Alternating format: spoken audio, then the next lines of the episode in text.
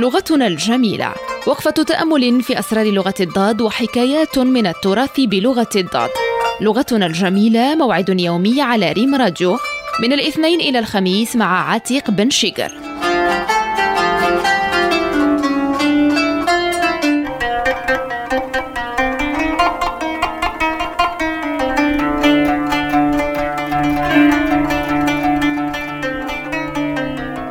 السلام عليكم ورحمة الله تعالى وبركاته وأهلا وسهلا بكم مجددا معنا في برنامجكم لغتنا الجميلة هذه الفقرة التي نسعى من خلالها أن نتنفس جميعا نسيم لغة الضاد وحكايات من التراث العربي الأصيل والجميل أيضا ومن القصص الإنسانية العالمية قد اخترنا لكم هذه الحلقة قصة للكاتب التركي الساخر عزيز نسين ماذا تقول هذه القصة؟ ذهب رجل إلى قرية من القرى التركية النائية وعندما وصل إلى القرية استقل سيارة ليتنزه وبينما هو في نزهته لفت نظره بيت جميل من طابق واحد وقد تجمهر حوله عدد كبير من رجال ونساء وأطفال من القرية. فقال للسائق بيت من هذا؟ فوجد السائق يتذمر ويقول بيت الزفت السافل ربنا ياخذه إنه الرجل الذي أرسلته الحكومة ليرعى شؤون القرية.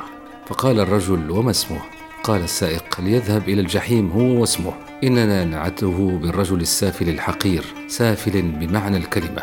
اندهش الرجل فهو يعلم أن السائق رجل طيب وعلى خلق. فكيف له أن ينعت هذا الرجل بهذه الصفات البشعة؟ في مساء نفس اليوم جلس الرجل في المقهى الرئيسي للقرية. وتحدث مع صاحب المقهى قائلا ما رأيك في الرجل الموظف الذي يرعى شؤون قريتكم?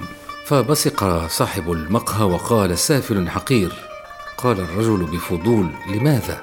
قال له أرجوك لا تفتح سيرة هذا الرجل إنه حقير حقير حقير. لا تعكر مزاجي في هذه الأمسية بهذا السافل. وظل الرجل يسأل كل من قابله من أهل القرية نفس السؤال ولا يتلقى سوى نفس الإجابة. الحقير المنحط أسفل السافلين. عندها قرر الرجل زيارة هذا الموظف نفسه في بيته ليرى عن قرب ماذا يفعل لأهل القرية حتى يصفوه بكل هذه الأوصاف المقززة.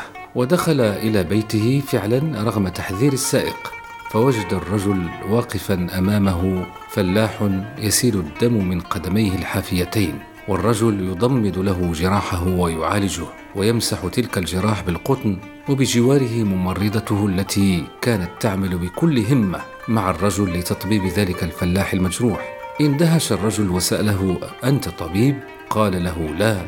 ثم دخلت بعد الفلاح فلاحة شابة تحمل طفلا أعطته إياه فخلع الرجل ملابس الطفل وصرخ في أمه كيف تتركين طفلك هكذا؟ لقد تعفن جرحه المسكين.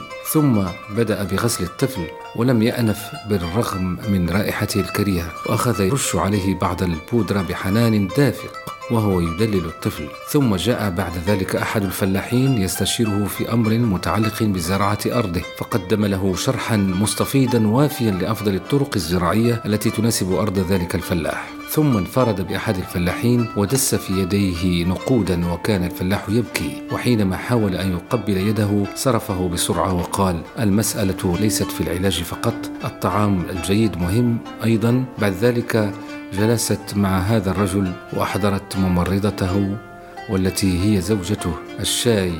وجلسنا نتحدث فلم أجد شخصا أرق وأكثر منه ثقافة ومودة وحنانا. يقول جلست مع هذا الرجل وأحضرت ممرضته. وعاد الرجل يركب سيارته وقال للسائق لقد قلت لي أن هذا الرجل سافل ولكنني قابلته هو وزوجته ووجدتهما ملاكين حقيقين فما السيء فيهما يا ترى؟ قال السائق قلت لك السافل يعني سافل وأغلق هذا الموضوع. أغلقه من فضلك. هنا جن جنون الرجل وذهب إلى محامي القرية وأكبر مثقفيها وسأله هل ذلك الموظف المسؤول عن القرية يسرق؟ أجابه المحامي لا يمكن. إنه وزوجته من أغنى العائلات. وهل في هذه القرية ما يسرق؟ فسأل الرجل هل تعطلت الهواتف في القرية بسببه؟ قال المحامي كانت الهواتف قبله كلها معطلة. ومنذ أن جاء هذا الحقير تم إصلاحها واشتغلت كلها. فاستشاط الرجل في غيظ. وقال للمحامي طالما أن أهل القرية يكرهونه ويرونه سافلا هكذا لماذا لا يشكونه للمسؤولين؟ فأخرج المحامي دوسيها ملفا ممتلئا وقال تفضل انظر آلاف الشكاوي أرسلت فيه ولكن لم يتم نقله وسيظل هذا السافل كاتما على أنفاسنا. قرر الرجل أن يترك القرية بعد أن كاد عقله يختل ولم يعد يفهم شيئا. وعند الرحيل كان المحامي في وداعه عند المحطة. وهنا قال المحامي بعد أن وثق بالرجل وتأكد من رحيله. هناك شيئا أود أن أخبرك به قبل رحيلك. لقد أدركت أنا وأهل القرية جميعا من خلال تجاربنا مع الحكومة أنهم عندما يرسلون إلينا موظفا عموميا جيدا ونرتاح إليه ويرتاح إلينا تبادر الدولة فورا بترحيله من قريتنا ومن الرغم من تمسكنا به وأنه كلما كثرت شكاوى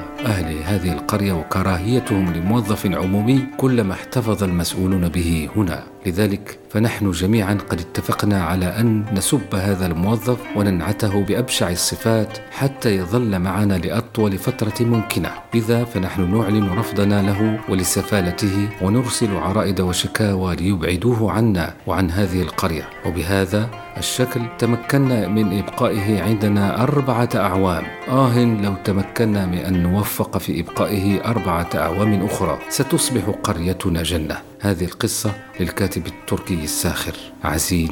نيسين والتي تكاد تشبهنا وتشبه بعض قرانا وبعض مدننا كثيرا كثيرا. ومع هذه النهاية أقدم لكم شكر خول زيتان وعبد العالي أمزارو ومني أيضا. وإلى الحلقة القادمة بإذن الله. دمتم في عناية ورعاية الرحمن. والسلام عليكم ورحمة الله تعالى وبركاته.